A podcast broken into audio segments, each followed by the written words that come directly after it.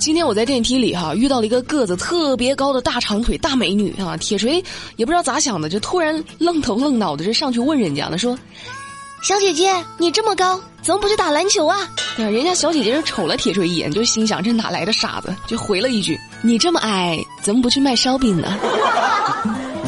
很多女生为了让自己看起来比例好一点啊，高一点，经常会穿高跟鞋。但是如果你们发现哈，说穿高跟鞋这个脚啊已经被磨出了水泡，那就要注意了。最近，英国一位二十三岁的模特就因为穿了双新的高跟鞋磨脚，导致那个脚后跟就磨破皮了，就起了个小水泡。第二天，伤口呢出现了剧痛啊，并且开始出现一些呕吐、呼吸困难等症状。那脚后跟的小水泡也变成了紫蓝色，那怎么办呢？上医院呗。来到医院后，医生诊断，啊，这姑娘是被确诊了败血症，如果不及时治疗，很有可能要截肢甚至死亡。啊，有点严重了哈，给各位爱美人士提个醒哈，咱如果非要穿高跟鞋，咱就尽量穿那种不磨脚的。那如果实在是磨脚磨破了，就磨出伤口了，就一定要进行消毒，就别管伤口有多小，万一感染了，真的那就那就不是小事儿了。多危险呢，这知道吗？现在这暑假期间哈，很多家长都会带孩子出去玩儿啊，毕竟开学了也就没时间了。但是最近有网友反映说，上海迪士尼。强制性的翻游客的包，这算个什么说法？那怎么能行呢？啊，八月十二号上午，当游客来到迪士尼之后，第一道关卡就是检查随身携带的物品。工作人员呢，打开游客的背包，就说呢，啊，除了水可以带，你这面包、饼干不能带。行家呀！这游客就不服啊，你凭啥翻我包啊？就问呢，你们这谁给你们翻我包的权利？工作人员就说了，这是我们游乐园的规定。那我就想问一句哈，你说这个规定它正规吗？律师认为，在坐飞机、火车、地铁等公共交通时，需要配合检查随身携带的物品啊，这是基于在公共安全面前，个人隐私需要做出一定的让步，而且有相应的法律法规支持。而上海迪士尼为了防止呢游客自带食物而对游客进行搜包检查。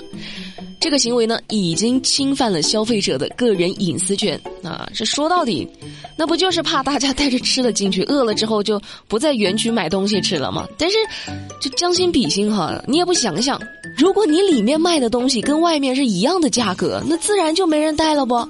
谁愿意出来玩就一大背包背那么多东西？你以为搬家呢？啊！再说了，你就算不跟外面一样的价格，你稍微贵一点呢，贵那么一点不就行了？一个外边卖三块五的冰淇淋，你里边卖八十五，你抢劫呢？这谁的钱？他也不是大风刮来的呀！我的钱就交给你了。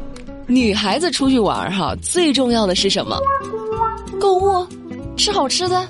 去游乐园都不对，是拍照打卡发朋友圈。八月十一号晚上，正在西安旅行的四川小伙子小刘报警了。报警干啥呢？自个儿的老婆不见了。小刘说自己呢和妻子几个月前刚结婚，这次在一起呢出来旅游。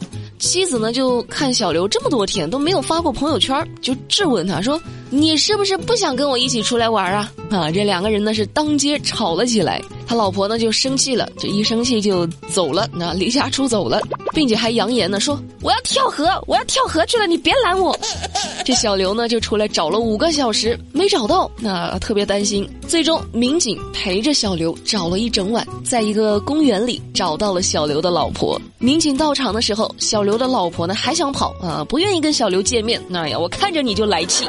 最后民警还是把他劝了回来。我不知道大家对发朋友圈这事儿就是怎么看哈？我就觉得吧，就是如果你的对象哈，他就是那种半年一年他就是不爱发一条朋友圈的性格，那你说这种性格的人出来玩不发朋友圈也挺正常的，是吧？我天性如此，你这咱谁也别想改变谁，是吧？但是如果哈这男的特别爱发朋友圈，就是每天吃啥上哪儿都得发朋友圈打卡记录，他只是单单跟你出去玩他就不发朋友圈了，那就很有可能就是有鬼哈，有点啥情况？你为啥呢？你是？外边有啥就是多余的轮胎了吗？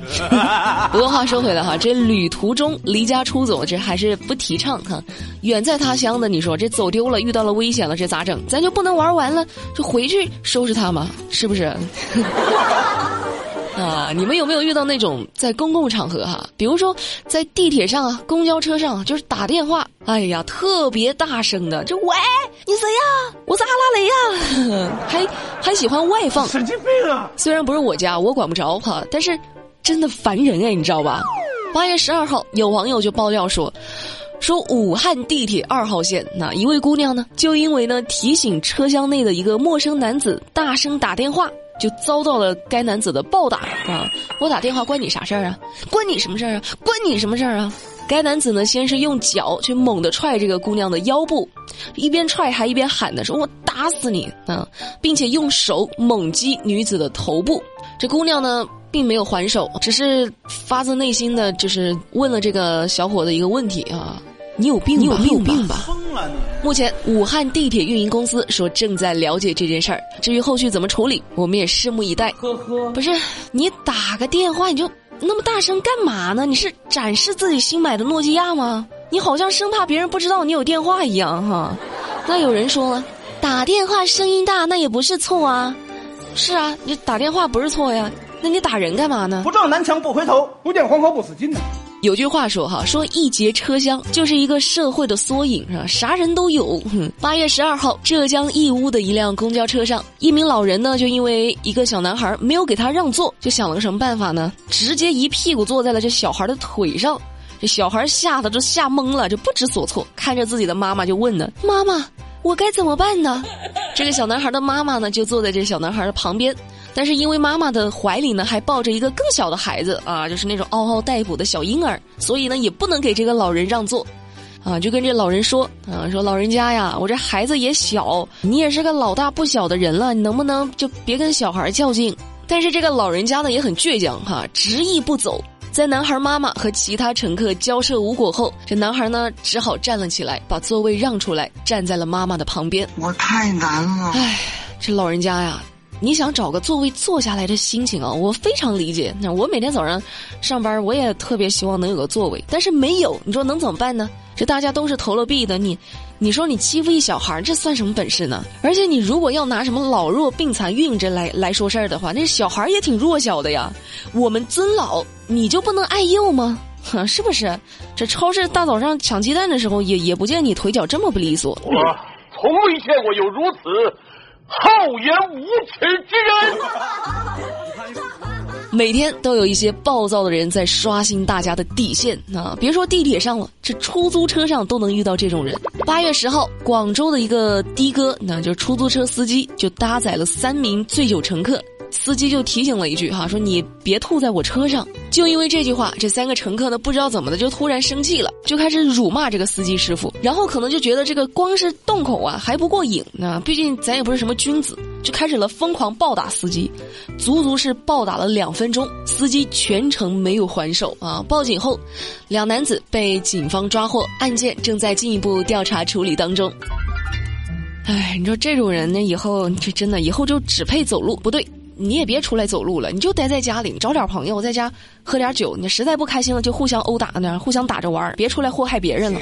那这上呢，美丽也有个建议哈，你要不进去醒醒酒？谁能比我贱？好了，最后来看看今天的树洞环节。哎呦，今天这个嗓子不太对啊，可能是感冒了。有网友提问了，他说：“我的爸爸妈妈总是对我的要求很严格，别人家孩子考九十分，家长就已经很高兴了。”我考九十八分，我爸妈不会表扬我，只会说为什么不能考到一百分，还说什么现在对你严格是不想让孩子输在起跑线上。美丽姐，你觉得这句话有道理吗？此时此刻心中有什么想法没？我不知道啊，可能是因为我从小学习成绩吧，他也不是太好，我就觉得吧，一天过得也挺开心的，并没有因为成绩不太好，我这辈子就是说毁了呀，就不开心啦，没有资格快乐了，没有啊。反正我觉得啊，只是我觉得哈，如果一辈子都要和别人去比较，那才是人生悲剧的源头，没有必要。你啥时候都得跟人家比，这这山外有山，人外有人的，你得比到什么时候去啊？你永远比不过，是不是？你比赢了这个，那还有那个呢，是不是？你比赢了班级第一，那还有全校第一呢啊！你拿下了全校第一，那还有。全省第一呢？是不是？你比较的话，你这辈子你都很累。好啦，今天的新闻美丽说就跟你们说到这啦。了解更多资讯，参与话题互动，收听我们的广播剧，新浪微博哈，新浪微博搜索关注马栏山广播站，看我的置顶微博就可以扫码收听啦。还有一件事儿哈，关注抖音好吧？关注抖音马栏山广播站，关注一下，求求你们了，关注一下嘛。明天晚上八点不听不散，拜拜。